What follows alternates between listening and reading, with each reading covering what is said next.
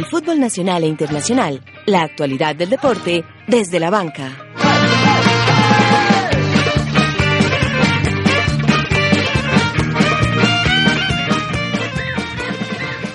Miguel Ángel sacó el pincel y con tres golazos le dio al verde que te quiero ver de Atlético Nacional el paso a las semifinales de la otra mitad de la gloria del fútbol sudamericano. El sueño continental acabó para rojos y tiburones. El poderoso cayó ante Cerro y Junior fue humillado por Chapecoense. La Copa Sudamericana es noticia solo aquí desde la banca. Nacional recibe a Patriotas. Águilas quiere alzar vuelo ante Alianza. Los naranjas van a Curramba a comer tiburón. El rojo quiere dar un palo grande en Manizales. La fecha 18 de la Liga Águila se toma el viernes deportivo en Desde la Banca.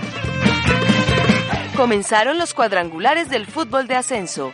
Quindío dio la sorpresa y venció a América. Pereira no pudo ante Leones. Cartagena y Popayán no se hicieron daño. Continúa la búsqueda de dos nuevos inquilinos para la primera división. Cha-Cha-Cha podría ir a Nápoles. El duelo de Manchester fue para Mou. El Madrid es líder de la Liga Ibérica. Farah y Cabal campeones en ATP de Tokio. Comienza desde la banca. Dirige José David Duque.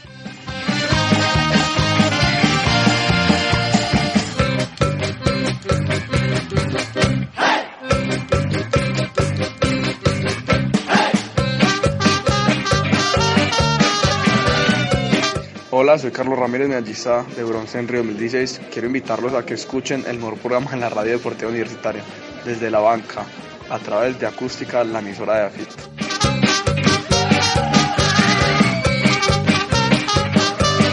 Hola, hola amigos, 12 del mediodía, 6 minutos, muy buenos días, tardes o noches para nuestra multitudinaria e internacional audiencia. Pero por favor. Que se suma a esta la emisión número 71, sí señores, de Desde la Banca, hoy con un programa lleno, cargado, repleto de información. Vamos a hablar de lo que se viene con la fecha número 18 de la Liga Águila, lo que ocurrió con los cuartos de final de la Copa Sudamericana, cómo serán los emparejamientos en semifinales. También hablaremos un poco de lo que ocurre en el fútbol europeo y por supuesto todo todo lo que es noticia en el mundo deportivo, como todos los viernes a través de acústica de la emisora digital de la Universidad EAFID.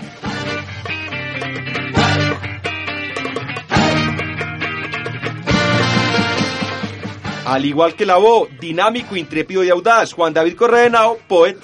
Hola José David, eh, un, placer estar nuevamente acá en, nuestro programa desde la banca, en la edición 71. Y bueno, pues la verdad muy, muy contento, o sea, nada que decir, o sea, Atlético Nacional demuestra jerarquía, contundencia, preponderancia en el plano internacional y vamos con tono a ganarnos todo este año. Estamos felices, estamos contentos. Representante de la Casa Roja, gran amigo Juan Felipe Jaramillo o Miles. José David, ni tan feliz ni tan contento.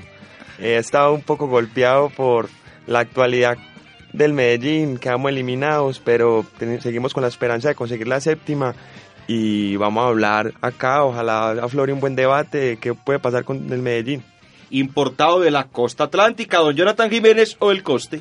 ¿Qué tal, José? ¿Cómo le va? Un saludo muy cordial para usted y para los compañeros de la mesa de trabajo. Yo no sé si es casualidad de la vida, pero hoy estamos, estamos los tres directores de los programas deportivos de acústica unificados.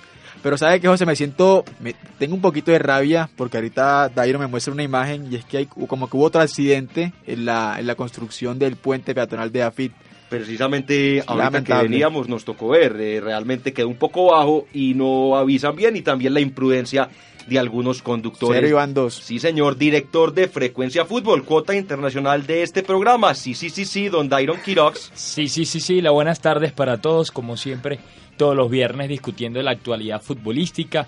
Muy contento esta semana porque, pues aparte por la clasificación de Nacional, un poco triste por la por la eliminación de Medellín, pero tuve la oportunidad de entrevistar a uno de los que fue y ha sido mis héroes en la selección Vinotinto, el señor César Maestrico González, que además marcó un golazo eh, en el partido del Coritiba contra Atlético Nacional y bueno, nos dijo varias cosas interesantes sobre la selección nacional y demás que estaremos revelando cuando hablemos sobre las elecciones. Realmente muchos y muy buenos goles lo que se vieron en el Coloso de la 74 esta semana, pero... De la Avenida Centenario. Sí, señor, de la Avenida Centenario ahí muy cerca al Boulevard de la Copa Libertadores. Cada que se gana un título los equipos colombianos le terminamos cambiando el nombre a todo, pero bueno, con tal de que sea por títulos y no por cosas tristes, está muy bien, señores. Comencemos hablando precisamente de Copa Suramericana. Finalizaron los cuartos de final de los tres equipos colombianos que habían, solamente uno llega a las semifinales, Junior de Barranquilla, Don Coste, realmente muy regular el equipo dirigido por Giovanni Hernández, le dice adiós a este torneo y con este resultado también el príncipe ahora en Curramba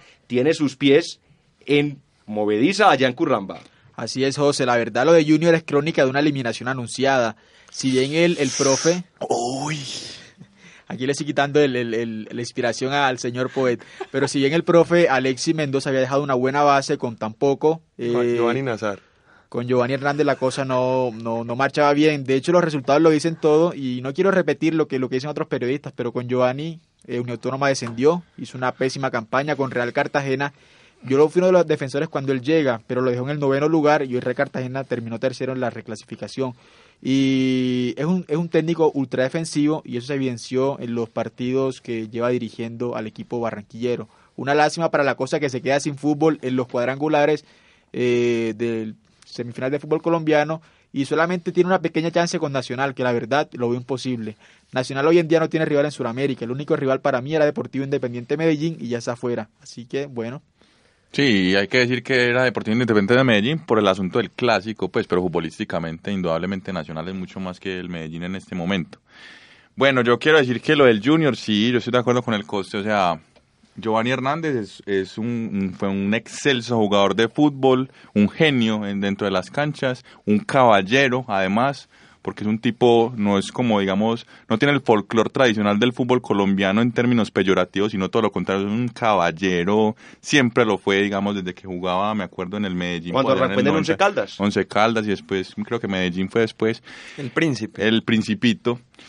Yo creo que fue muy biche, digamos, como la decisión. Yo creo que primero tenía que amoldarse, acoplarse a un equipo, digamos, como la autónoma, pues digamos, si como dice el coste lo, lo descendió.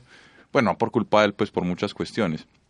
Pero creo que le falta más, más recorrido, o sea, Madurez. madurez, porque va a ser un gran técnico seguramente en unos años, pero digamos que un jugador tan recién salido, digamos, le pierden el respeto, a no ser de que sea un Mario Alberto Yepes y aún así tiene problema Mario Alberto Yepes, pero creo que le in- inmediatamente que el paso de ser jugador de la Unión Autónoma a ser técnico de la Unión Autónoma, digamos, eso genera, digamos, digamos un- una falta de autoridad, digamos, dentro de un elenco, porque el mal que bien uno una persona que fue tu compañero después no te puede verticalizar digamos la relación interpersonal Se acostó jugador y se levantó técnico Sí. Juan Felipe.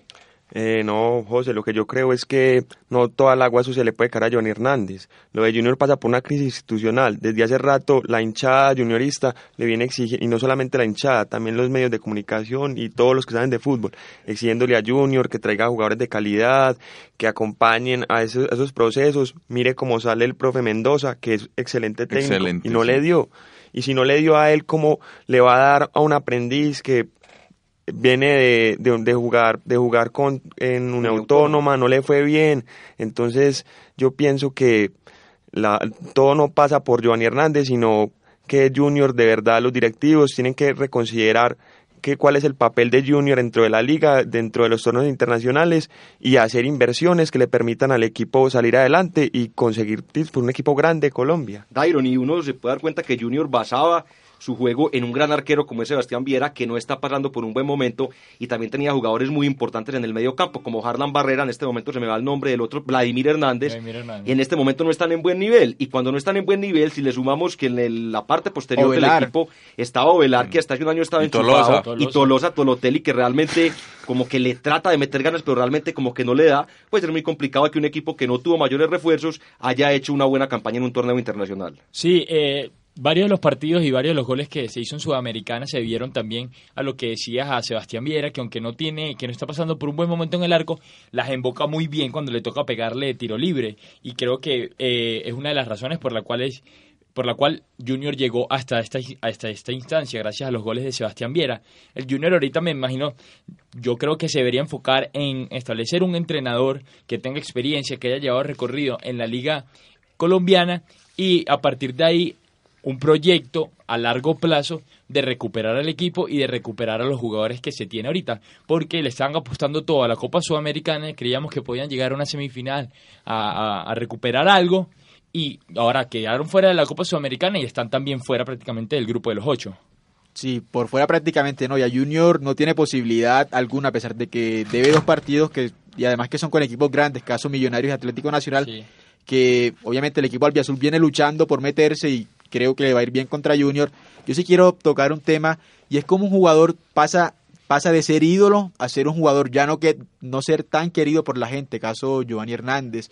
Yo no le estoy echando toda la culpa a él, pero sí gran parte la debería asumir él porque uno meterse eh, a dirigir un equipo que viene con problemas directivos y tomar las riendas para afrontar cuatro o tres campeonatos, la verdad, yo la pensaría mucho. Y creo que a Giovanni debió pensar las cosas frías antes de lanzarse un equipo tan grande como Atlético Junior. Sí, señor, recordemos que el Junior de Barranquilla con marcador global quedó eliminado tres goles por uno frente a Chapecoense, un equipo que no es de los grandes de Brasil, sin embargo tiene un buen nivel y digamos lo está demostrando como todo el fútbol brasileño en general.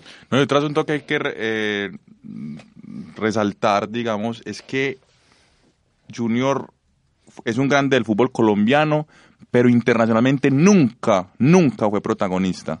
Solamente llegó a una semifinal de Copa Libertadores Contra en el Vélez. año 94 en el Vélez, de, Del que el pibe técnico era mm, precisamente Bianchi.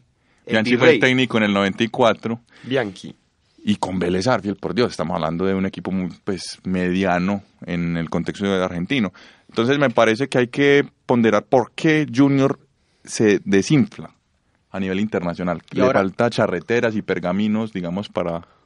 Compañero. Pero también, también Y- es y muy ojo- incoherente. Pues porque- tener en cuenta el tema Once Caldas que también va como por ese camino. Hay equipos del fútbol colombiano históricos y tradicionales que se están met- las Están- directivas lo están los están destruyendo. Al Ojo con atolladero, eso. se están yendo al atolladero. Lo más triste de Once Caldas, antes de hablar un poco de Medellín también, que nos trae, por supuesto, mucho interés y más que todo que tenemos aquí un Claro. representante de la Canza Roja, el Once Caldas le falta compromiso a la gente de Manizales. Usted se pone y se da cuenta quiénes son los dueños y son antioqueños, que de la montaña, una empresa de la región y están muy aburridos. Es más, han llamado muchas veces a las fuerzas vivas del departamento de Caldas para que se hagan cargo del equipo, porque realmente es un equipo muy parecido al Tolima, no sé si el Real Cartagena, pues son estos equipos que son ciudades donde vamos a hablar de Manizales, Cartagena es una ciudad muy internacional donde hay todo tipo de eventos, pero ¿qué más va a hacer uno en Manizales, por Dios, un domingo a las 3 o 4 de la tarde? Porque la gente no va a fútbol, apoya, tiene un equipo que a pesar de que no es de los ganadores del fútbol colombiano, con esa Copa Libertadores se ganó en el año 2004, Claro. se metió entre los históricos y realmente la gente no lo apoya y eso se demuestra en la nómina que tienen, una nómina barata,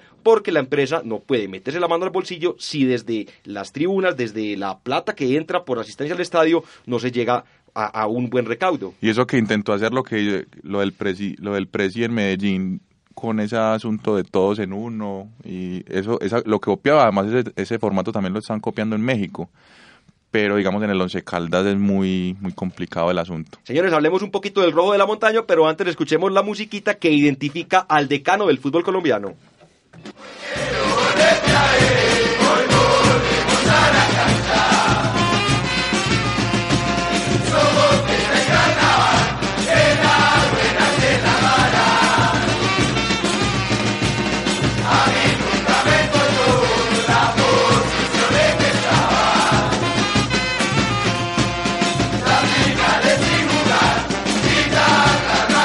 Juan Felipe, ¿a quién le echamos la culpa de esos malos resultados del cuadro rojo? Por una parte se le puede echar a la directiva, porque realmente el equipo no se reforzó luego de ser campeón, tenía el tiempo para armar un buen equipo pensando principalmente en lo que se viene con Copa Libertadores, se fue Daniel Torres, no llegó nadie a reemplazarlo, se, le- se lesionó el gran jugador, el goleador del equipo, el pereirano Leonardo Castro, tampoco llegó nadie y quedó el equipo en manos de un veterano como Mao Molina de 36 años y de jugadores como Hernán Echalar, como Juan Fernando Caicedo, que le ponen ganas, pero que no tienen las charreteras, como dice el señor Juan David, para afrontar un certamen internacional.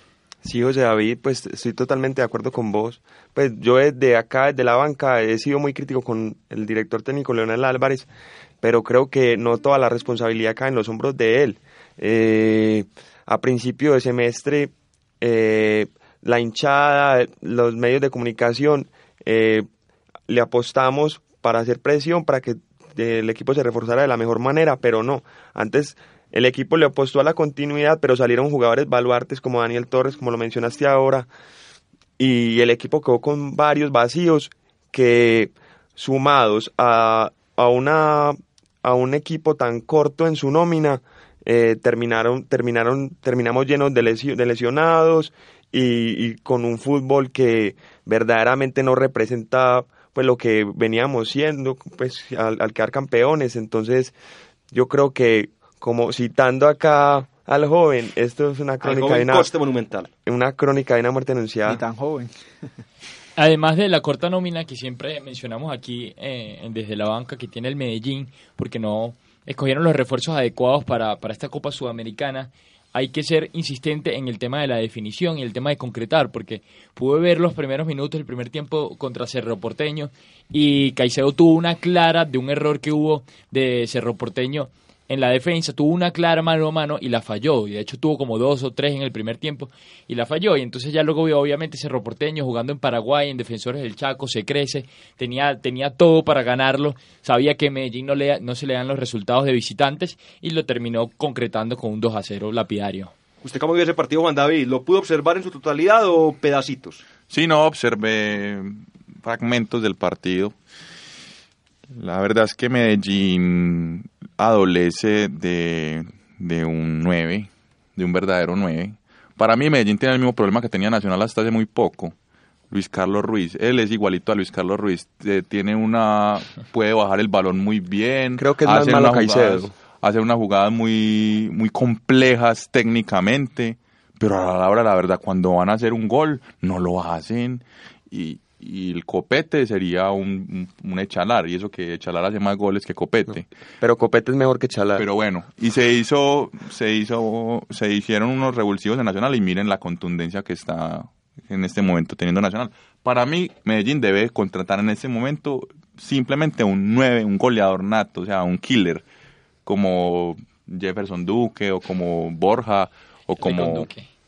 Sí, es un crack. No, pero yo creo que, que vivió sus últimos años. De hecho, parece que va a volver al fútbol colombiano, precisamente al Atlético Nacional. Sería pero extraordinario reemplazo de Borja. Pero, pero le fue muy mal eh, allá en México. Sí, porque yo no sé cómo le haya ido. No, obviamente, es que eso todos acá sabíamos que le iba, iba, a ir mal en México. ¿Por qué? Por una razón sencilla. Todo Nacional jugaba para él, era el engranaje perfecto para que concretara el killer. Y además era ídolo de la afición.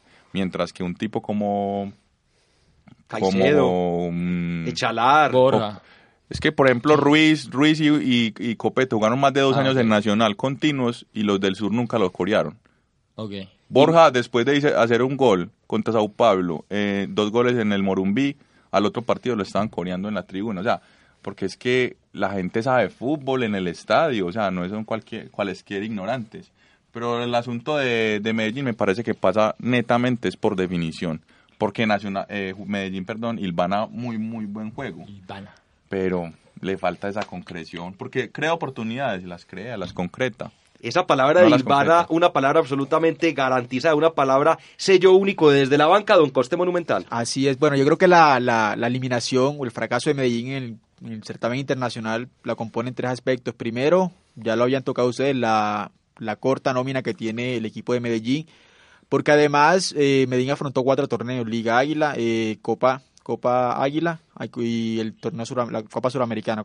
Formó tres torneos y desde el año pasado se sabía que Medellín iba a tener participación internacional, ¿cierto?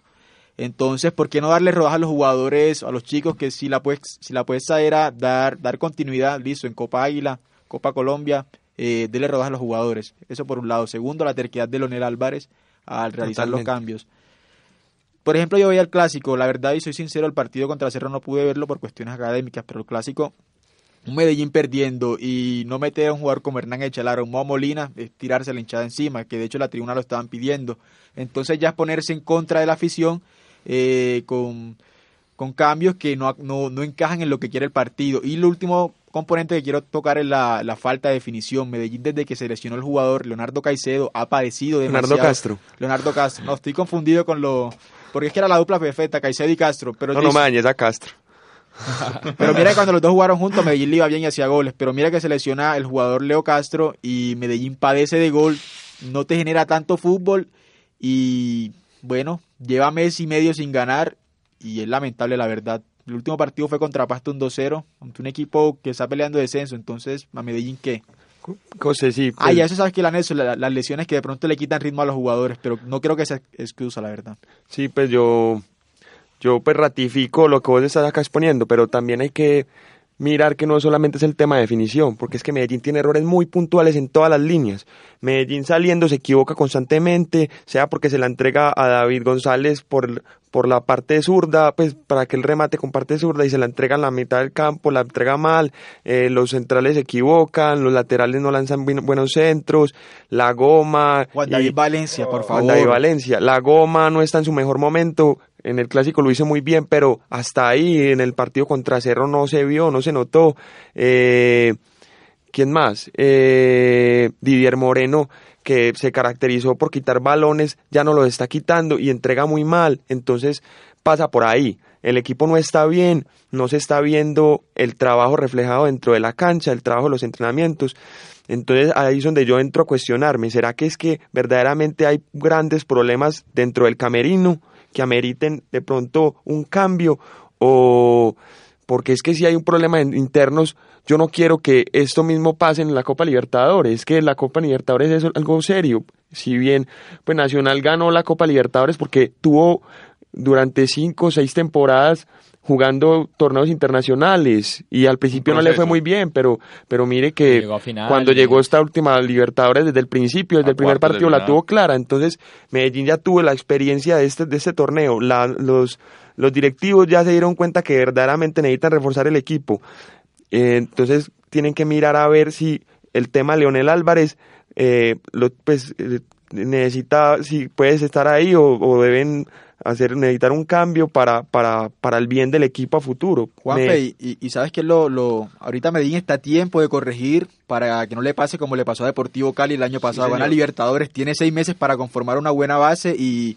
y la verdad fue un bochorno, lo que, o una vergüenza lo que hizo el equipo azucarero. Medellín tiene tiempo, no digamos que mucho, pero tiene espacio para conformar una buena nómina para afrontar la Copa Libertadores y por qué no hacer un buen papel. Pero si va a seguir con esta, con este equipo, con ese plantel tan corto, no sé, prefiero no, no opinar del tema. Entonces, para mí es menester que se evalúe el tema Leonel Álvarez. Si, si de verdad hay problemas dentro del camerino, es mejor que salga. Y tienen que mirar qué jugadores deben de salir. Por ejemplo, el, ta- el, que- el caso Tipton, el caso de Chalar, Juan David Juan Valencia. David Juan David Valencia. Y mirar cómo nos vamos a reforzar bien. Necesitamos un delantero 2 de categoría. Uno que tenga gol y otro que pueda acompañar de pronto a Castro o, o que sirva para, para jugar en la liga, en la copa, porque no solamente se nos viene Libertadores. Necesitamos un central, un volante de marca que reemplace verdaderamente a Torres y jugadores que nos acompañen por las bandas, porque mire que Medellín se hizo predecible por solamente jugar por el centro. Jugaba con la goma, jugaba con Marrugo, pero un- de un momento a otro los equipos rivales nos empezaron a conocer y nos, nos marcaban ese tipo de jugadores y el equipo quedaba ya en el limbo porque tocaba mucho el balón, eh, administraba, pero no, no tenía profundidad y no tenía contundencia. Entonces Los desnudaron nos desnudaron fu- futbolísticamente. Y lo que hay que, hay que tener en cuenta, Dairon, es que Medellín requiere, además de grandes jugadores, que no le desarmen el equipo nuevamente, que no vayan a salir ahora las directivas con una buena oferta de México de Cristian Camilo Marrugo, porque realmente ahí sí desbaratan el equipo. Y le tenía un dato también antes de darle la palabra, y es los posibles técnicos o los posibles reemplazantes también de Leonel Álvarez, porque yo creo que Leonel cumplió su ciclo, es el técnico más glorioso con el rojo de la montaña, pero todo tiene épocas en la vida. Él no puede acabar con su carrera, más que todo que es un técnico tan joven y con tantas aspiraciones. Suenan para dirigir al equipo rojo el próximo año. Juan Manuel Lasconzábal, defensa, estuvo en el equipo decano del fútbol colombiano. Eduardo Domínguez, recordemos, técnico de, de- técnico de El Huracán. pelo Domínguez. Sí, señor. También suena el señor Jaime de la Pava, quien tuvo unas muy buenas Ay, presentaciones ay, ay. con América de Cali. Estuvo también con Cortuluá el semestre pasado ahí metidito en las semifinales del fútbol colombiano. Y finalmente Oscar Pareja. Oscar Pareja hace muchos años jugó en Medellín, un jugador muy talentoso y tiene Dairon una carrera muy larga realmente en el fútbol internacional, específicamente en los Estados Unidos de América. El tema que decían ahorita de Cristian Marrugo es fundamental porque precisamente en el partido contra Cerro Por- Cerro Porteño me di cuenta que le montaron dos, dos jugadores a marcarlo y ya el juego de Medellín prácticamente se acabó. Le tocaba hacer un poco a la goma, que como dices no está en su mejor momento, pero a mí me parece que es tremendo jugador junto con, junto con este que juega con él en, eh, con Didier Moreno. Didier Moreno. Con Didier Moreno, a mí me parece que son dos jugadores bastante buenos que pueden hacer que no se note tanto la ausencia de, de pronto de Daniel Torres, pero pero si no están en su mejor momento, el equipo en general creo que no está en su mejor momento, como bien tú lo dices, y, y por ahí pasa la eliminación. Sí, lo que pasa también es que son jugadores que se lesionan mucho, entonces están en su mejor momento y caen en una lesión y el equipo se va abajo.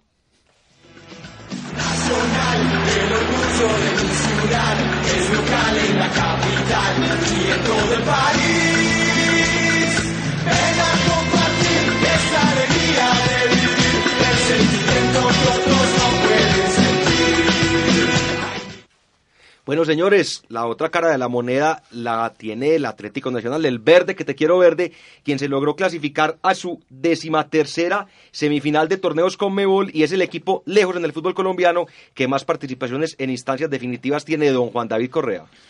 No, pues la verdad es que es muy poco que decir. Resaltar lo de Borja, Atlético Nacional. internacional. Selección Colombia. Eh, me parece el primer tiempo Nacional entró sobrador. Pues por porque Iba ganando, recordemos con el 0-0 pasaba. y con el 0-0 y entró sobrando al equipo. Al final les hacen este gol, tuvo dos oportunidades más o menos de gol. Las desaprovechó con Borja precisamente. Al final, digamos, ese golazo no se lo esperaban. Nadie se esperaba un gol, un dardo de esos. Y yo creo que el técnico, se le ve la mano del técnico, digamos, en el entretiempo, e hizo, yo creo que solamente les dijo una cosa en el camerino, recuerden que ustedes son los campeones de América. Y Nacional entró como toreado, o sea, Nacional se le vio como, como con chispa. Y realmente cuando torean a Nacional, eso es lo que pasa. Se le se fue de largo.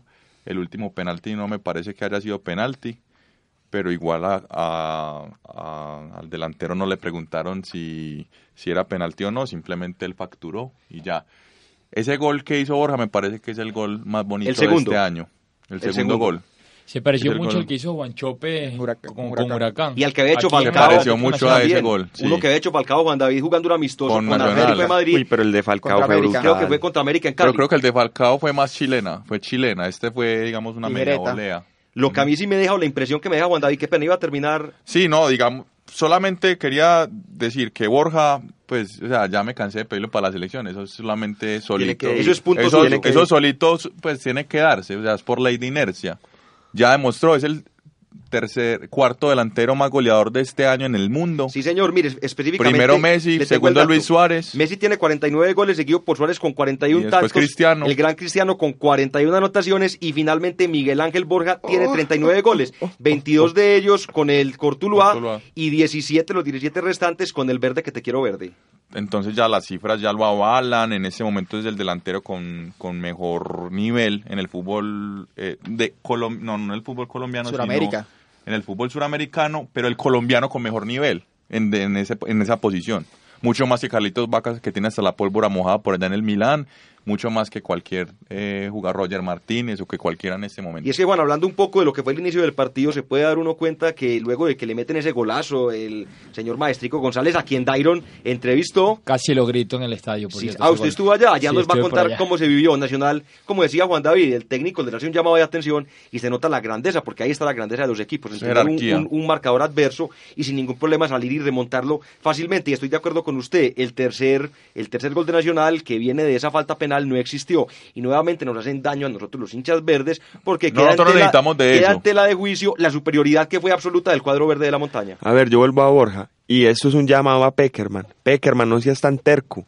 Borja, eh, bueno, es jugador de la Liga Colombiana, que es una liga que si vos la, pues, vos la comparás la con la, mejor liga liga en donde- este momento en Latinoamérica. Pero sí, pero si vos la comparás con la liga italiana, donde juegan los goleadores colombianos, Es que si nos vamos a no es mayor a cosa, eso- pero ojo, ahí va lo que yo voy a decir. Es que Borja ha hecho goles en torneos internacionales, la mayoría de ellos. Una final de libertad. Entonces, Y semis. entonces es un tipo frío, es un tipo que no le tiemblan los pies para Killer. definir y lo mete como sea, de cabeza, de penalti, Es que él de no se, volea. realmente él no Entonces, se, él no se azara, él no le pasa nada cuando miren ese, es que él no ante, ni respira. o ante sea, la como- crisis, ante la crisis de gol que tiene la selección Colombia, necesitamos un jugador así de esas características. Tiene que ir, por lo menos llévatelo, mételo en el primer tiempo, en el segundo, como quieras, pero no me le vas a dar cinco minutos ni me lo dejo sentado en la banca. Ayer escuché solamente un comentario de Iván René Valenciano en ese programa que no me gusta, pues, pero me, lo, me toca vermelo, pues, porque por ley de inercia Le cae a usted también. bien Angulo Rugeles, ¿no?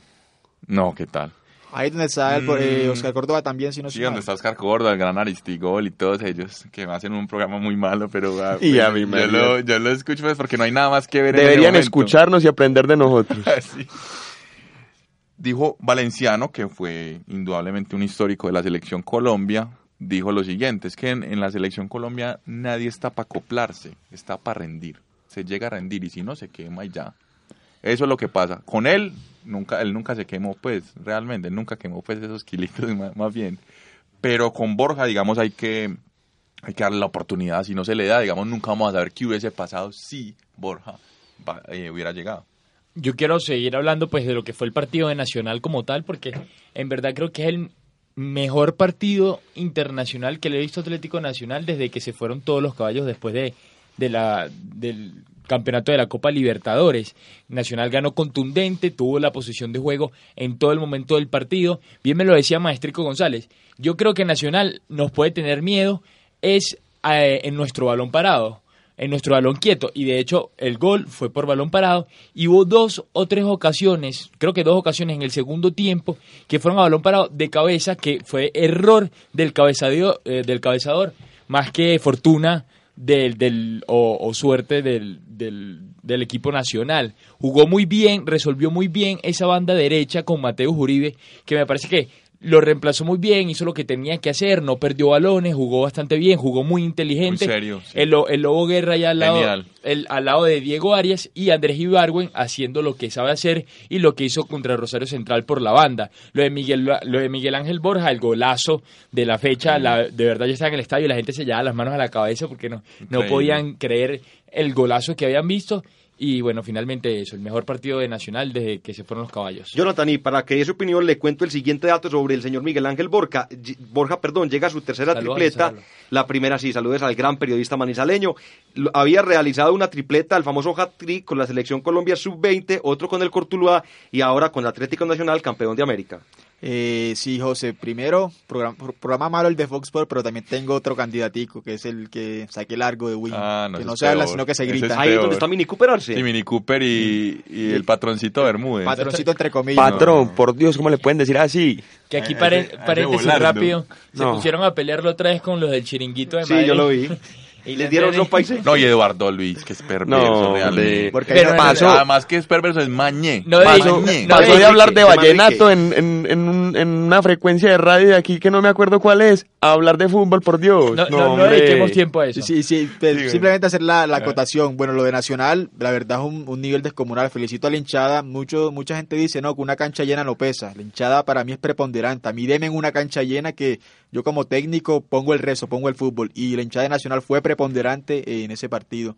Eso por un lado. El nivel eh, de Nacional, perfecto. El técnico Reinaldo Rueda es un señor que sabe leer los partidos. Y yo sí digo una frase, si Nacional hubiese tenido como técnico al señor Reinaldo Rueda en Copa Suramericana, ese 2014 hubiese sido de Atlético Contra Contra River. River. Sí, porque él no hubiera sido tan terco de no poner a Juan Pablo claro. Ángel en la final. Y mire, yo le tengo un dato sobre River, sobre equipos en Copa Suramericana.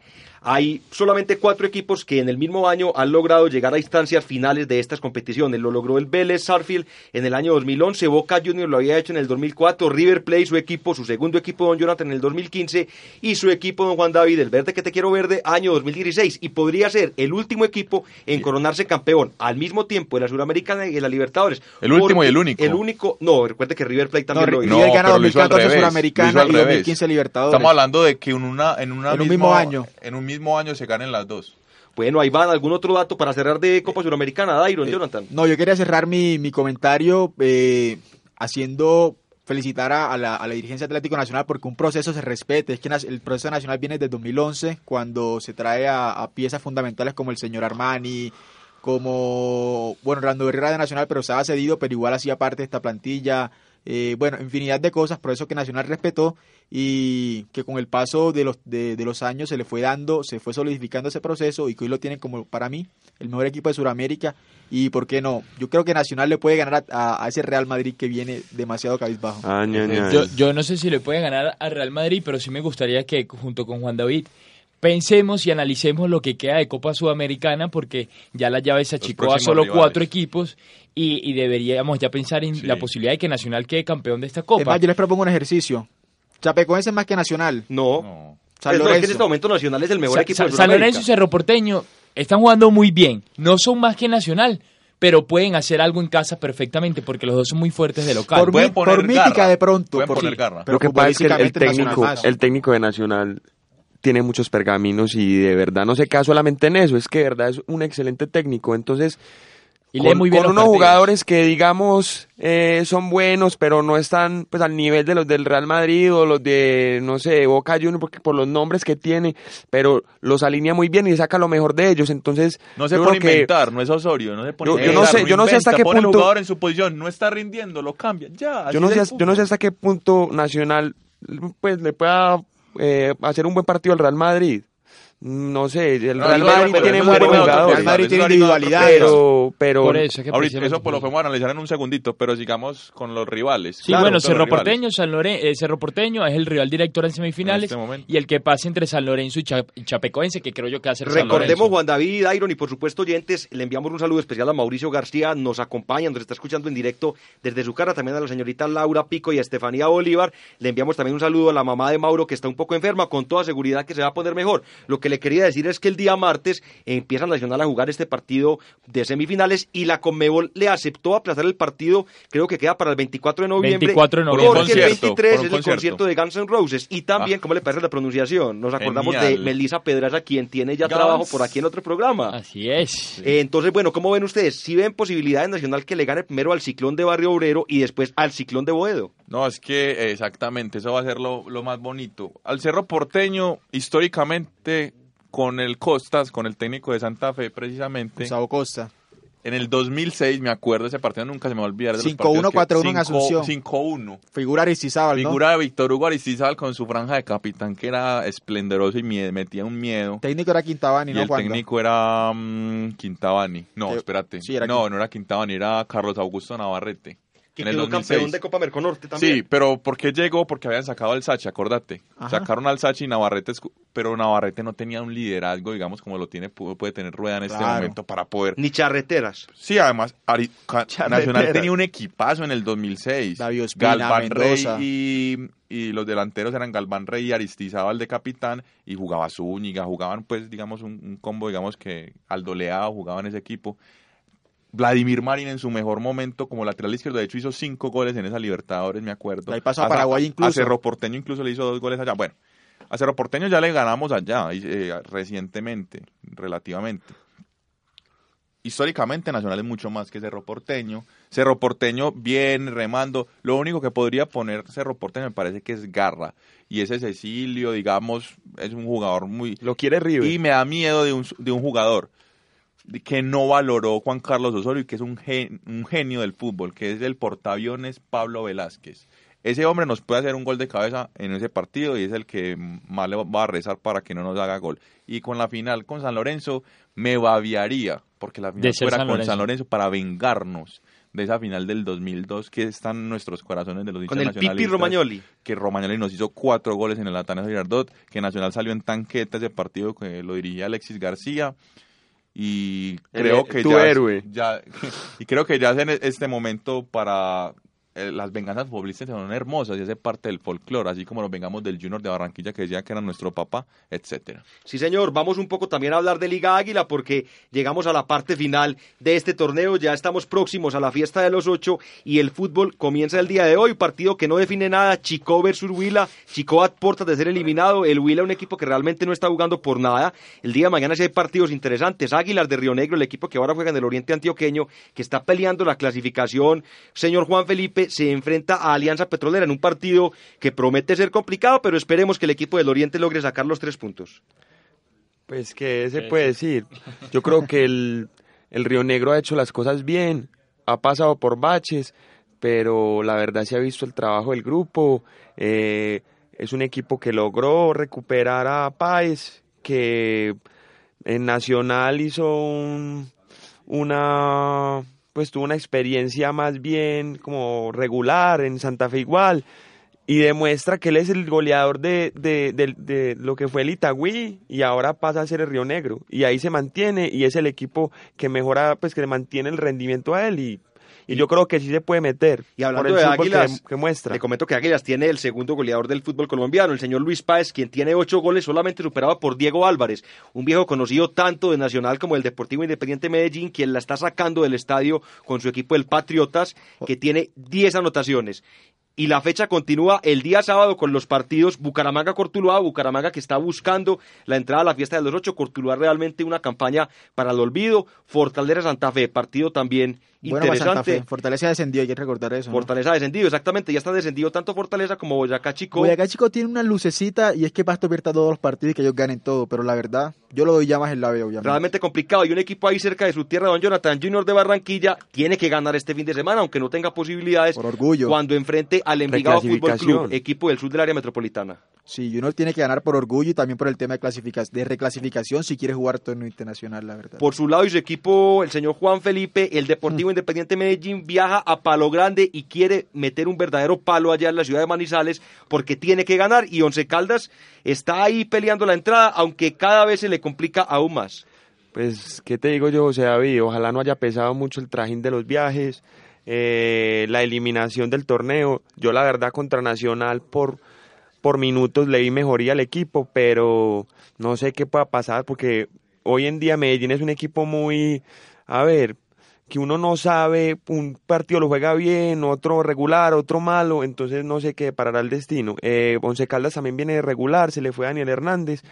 Entonces esperemos que todo eso lo pueda capitalizar Medellín y pueda sacar los tres puntos que nos dejen por fin a un punto de la clasificación, porque es que es imposible que un equipo que hizo tan buen eh, principio de torneo ahora se caiga y esté de cuenta de los ahorros y ya esté a, de, de, de incluso quedar eliminado, porque si no hacemos cuatro puntos estamos afuera. Sí, señor, y la fecha continúa el día domingo con los encuentros entre Jaguares y Deportivo Cali. Algo muy similar a lo que estábamos hablando de Giovanni Hernández le pasa a Mario Alberto Yepes. Hay que tener en cuenta que si Giovanni tiene poca experiencia, Mario Alberto sí que tiene aún menos experiencia, porque por lo menos Giovanni llegó ya con algún recorrido importante, ya Y es había una dirigido plaza dura. uno o dos equipos Cali. Y, y Cali es una plaza muy dura y Mario Alberto Yepes tiene, digamos, ese plus de ser un jugador muy respetado, el último capitán de la selección Colombia, el último gran capitán, que no hemos podido encontrar un reemplazo para esa figura, pero realmente Jonathan, muy complicado el panorama para el Deportivo Cali, quien recordemos está en el puesto número 10, tiene 25 puntos y de no ganar este fin de semana ya dejaría por fuera sus posibilidades de la fiesta de los ocho. Así es, José, porque para, para el equipo de Jaguares, y me lo decía Uber Boder cuando lo entrevistamos acá en Cambio de Frente, nosotros necesitamos sumar la mayor cantidad de puntos y el otro año no queremos estar padeciendo el tema del descenso.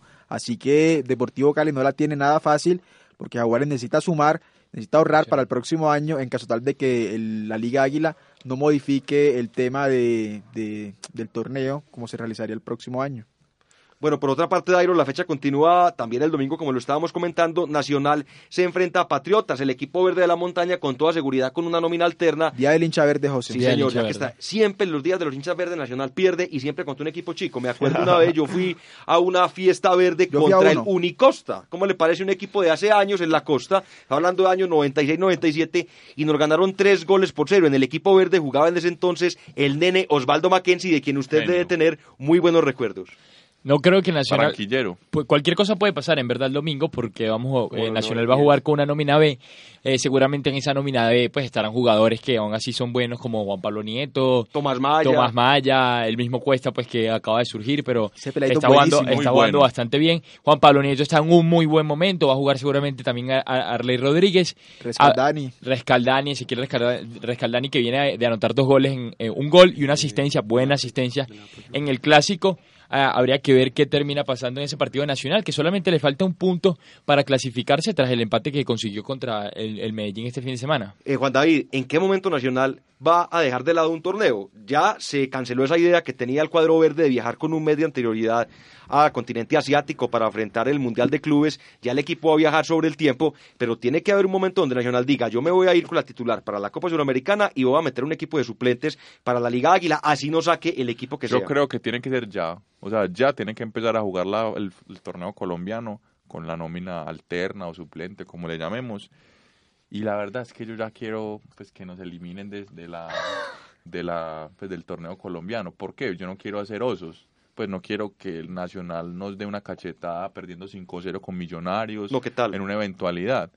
Por de hecho, la, la misma fuerza, yo la única vez que he hecho fuerza para que Nacional no clasifique una final fue el semestre pasado cuando nos eliminó el Junior, que nos eliminó en el mejor contexto, en penaltis, que no nos haya goleado, etcétera. ¿Por qué? Porque íbamos a pasar una final Contra Medellín. donde íbamos a jugar contra Medellín Tenías miedo, tenías miedo. y, y no teníamos la titular, por Dios. Entonces, y la, y la diferencia es ostensible entre la titular de Nacional y la suplencia de Sí. Nacional es garrafal, pues. La, la cosa es que la titular de Nacional está cinco escalones por encima, cuatro escalones por encima que el resto de la liga en general y la titul y la, la, la B de Nacional está ahí, No, se da pero, la pelea. pero yo creo que eso hay que matizarlo, porque mire que los titulares que jugaron, por ejemplo, contra Medellín han sido los titulares de la liga. Pero Medellín- lo- Nacional jugó con una nómina Una mixta, medio B. Muy mixta. Sí. Y, Muy y me- mixta. y Leonel trataba de solucionar el problema cuando iba perdiendo 2-1, metiendo ¿De a un muchachito de 21 años. Pero, Jonathan, lo que sí se da cuenta es que en nombres, la nómina de Nacional, la segunda nómina puede estar a la altura de de, cualquier equipo, pero en funcionamiento no lo está. Son jugadores que cada uno trata de resolver por su lado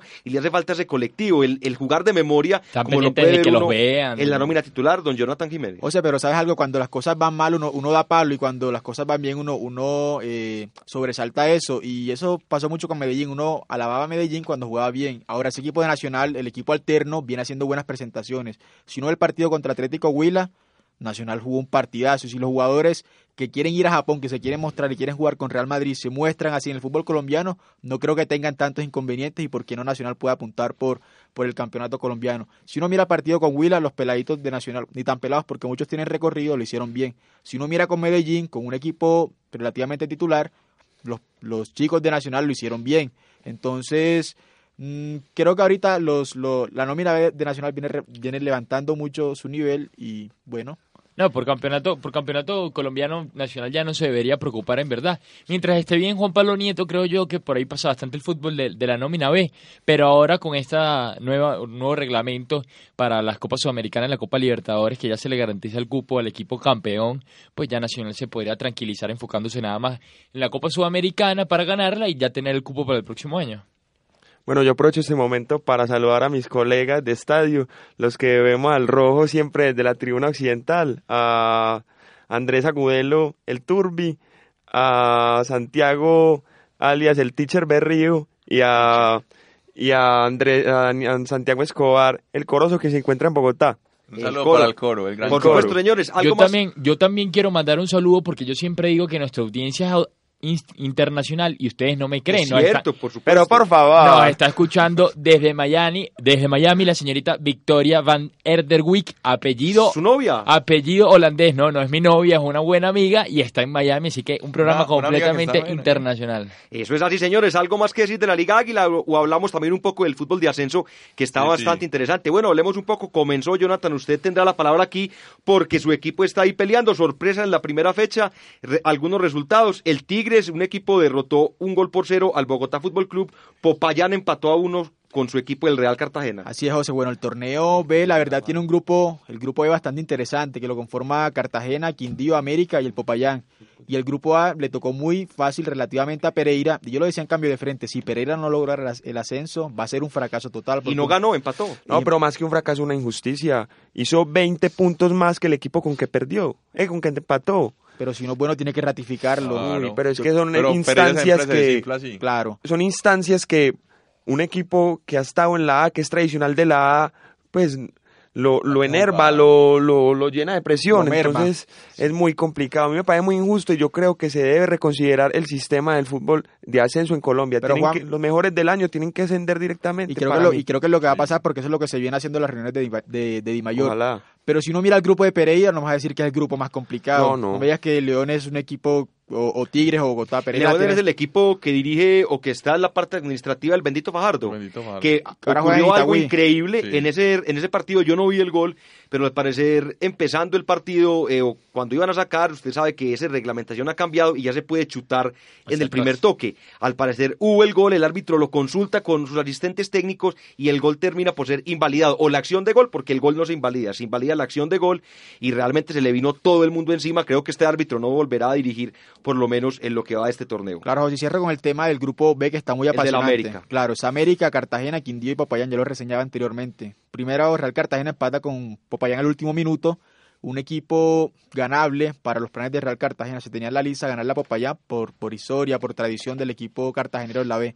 Y América pierde un partido increíble contra Quindío, pierde un invicto de 16 fechas. Increíblemente, América no había perdido, venía. ¿Y en qué tal, qué tal el error último minuto. ¿Qué tal el error del arquero Bejarano? ¿Cómo le va a hacer esa tijera? Un Claro. penalti claro. Y lo peor, Dairon, es que alega. ¿Qué vas a alegar, viejito, si le, si, si le pusiste los dos pies como unas Una tenazas? tenaza, y nuevamente, yo digo la verdad. Yo como hincha de Nacional o como hincha del fútbol antioqueño, porque también soy hincha del rojo, No. pues veo las cosas más como un fútbol regional. Es decir, a mí no me gusta que le vaya bien a los equipos de Cali. Pero me parece que el, el América es un equipo que hace falta, hace falta esos partidos. Uy, sí. Y yo quería que ganara, pero cuando le hacen el penal, a mí me causó bastante risa ver nuevamente cómo el América empieza a ver embolatadas las sus posibilidades. posibilidades de ascender. Presi, por favor, nosotros sabemos que Bejarano es arquero del Medellín. No lo volvás a traer. Déjalo por allá. Bueno, señores, ¿alguien tiene algo más que decir sobre la Liga Águila o vamos cerrando porque el tiempo se va acabando? Hay un asunto David. que me parece bastante particular. ¿Cómo es posible, administrar, somos muy folclóricos realmente hasta para el fútbol? ¿Cómo es posible que el equipo que era de Itagüí esté jugando en Río Negro? Y el equipo que era de Río Negro Esté esté jugando en Itagüí. O sea, ¿eso no les parece a ustedes una, un Es exabrupto? es un Colombia. exabrupto. Porque es que no permite cultivar hinchadas, ¿cierto? No permite cultivar hinchadas. Lo más bonito del fútbol es lo que estaba el, el- el Itagüí cuando era el Itagüí, que era el alcalde de Itagüí era Trujillo, le- eh, creo que, ¿cómo es que se llama? Pero no Juan era Carlos Pablo. Mario. Trujillo, no. Carlos Mario Trujillo, sí. Que le dio todo el soporte administrativo a ese equipo y estaban llevando a 3.000 niños de las escuelitas de Itagüí a cultivar hinchada. Eso es lo que hacía Hernán Botero Moreno en los 70 con Atlético Nacional, por eso Na- Nacional tiene una hinchada tan fenomenal, por eso.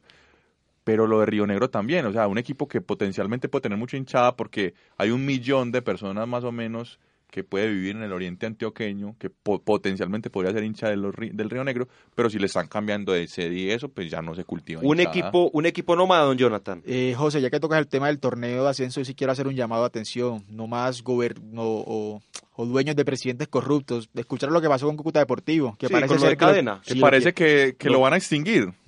una injusticia, o sea, Pero y- ¿cómo van a extinguir al Cúcuta Un Deportivo? equipo con buena hinchada y Cúcuta, buena buena hinchada, plaza. genial, es, perfecto. es lamentable esos diri- dirigentes están manchando el fútbol, están manchando la pelota y, y miren cómo tienen a su equipo, a portas de salir un equipo glorioso, histórico con del fútbol título, colombiano. título y semifinales Se- de Libertadores. Lo que no Dios. tiene un gran equipo como el Medellín. Ah, no, sí la tuvo por allá En el 2003. en el 2003 con Mao ¿Qué, Molina, don Juan Felipe. Y con el gordo Montoya. Yo desde aquí lanzo una propuesta, pues, como para que la Di Mayor ojalá nos estén escuchando. Sí, con toda y es que los equipos, El señor Iván los Novela. equipos, los equipos que ascienden a la A, si permanecen durante tres años en el torneo, se vuelven socios del club. Yo digo que el tipo equipo A. que descienda y permanezca tres años en la B pierda esa sociedad, porque Por es que eso es una invergüencería. Gente está enriqueciendo cuenta del fútbol, se está yendo la plata y entonces. Claro, ¿qué? porque siguen recibiendo ¿Dónde queda el espectáculo? siguen recibiendo la misma plata por derechos de televisión, continúan viajando en avión y los directivos pueden sacar toda la plática porque ponen un equipo, Un equipo de dos pesos. desmantolado y, Y- le pagan el mínimo a los jugadores de fútbol. Y de hecho Flavio Torres le está cobrando a Cadena.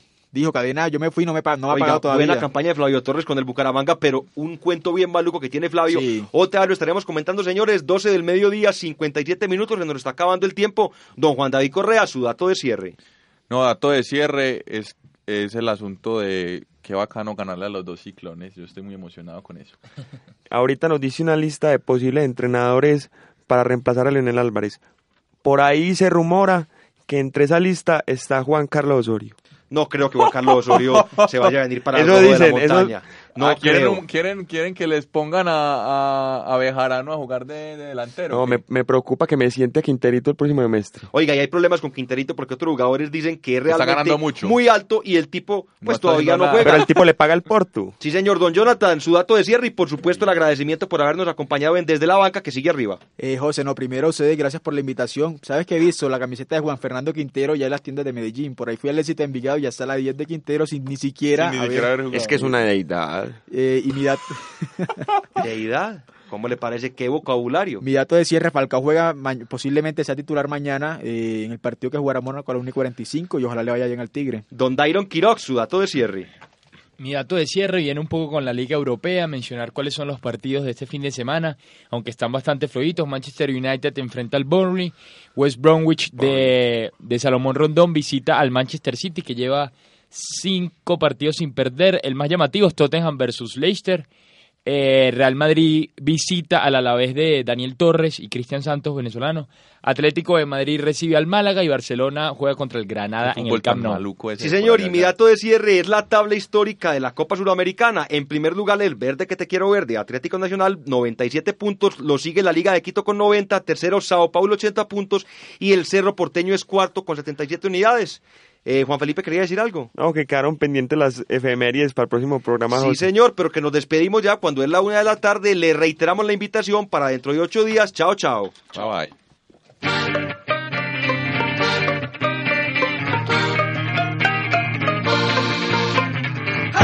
El fútbol nacional e internacional, la actualidad del deporte desde la banca.